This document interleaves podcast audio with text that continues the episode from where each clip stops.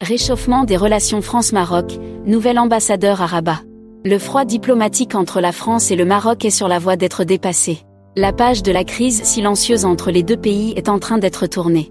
Le nouvel ambassadeur de France au Maroc, Christophe Lecourtier, est arrivé aujourd'hui à Rabat. L'équipe de l'ambassade s'était réunie pour lui faire bon accueil, a écrit la représentation diplomatique française au Maroc sur son compte Twitter.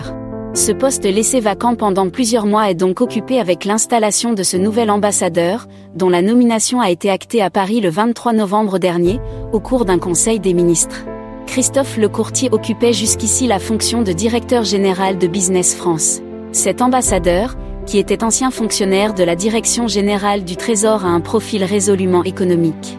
Il était également ambassadeur de France en Serbie et en Australie. Ce choix renseigne sur la volonté de la France d'accentuer ses échanges économiques avec le Maroc et d'axer ses relations sur ce volet.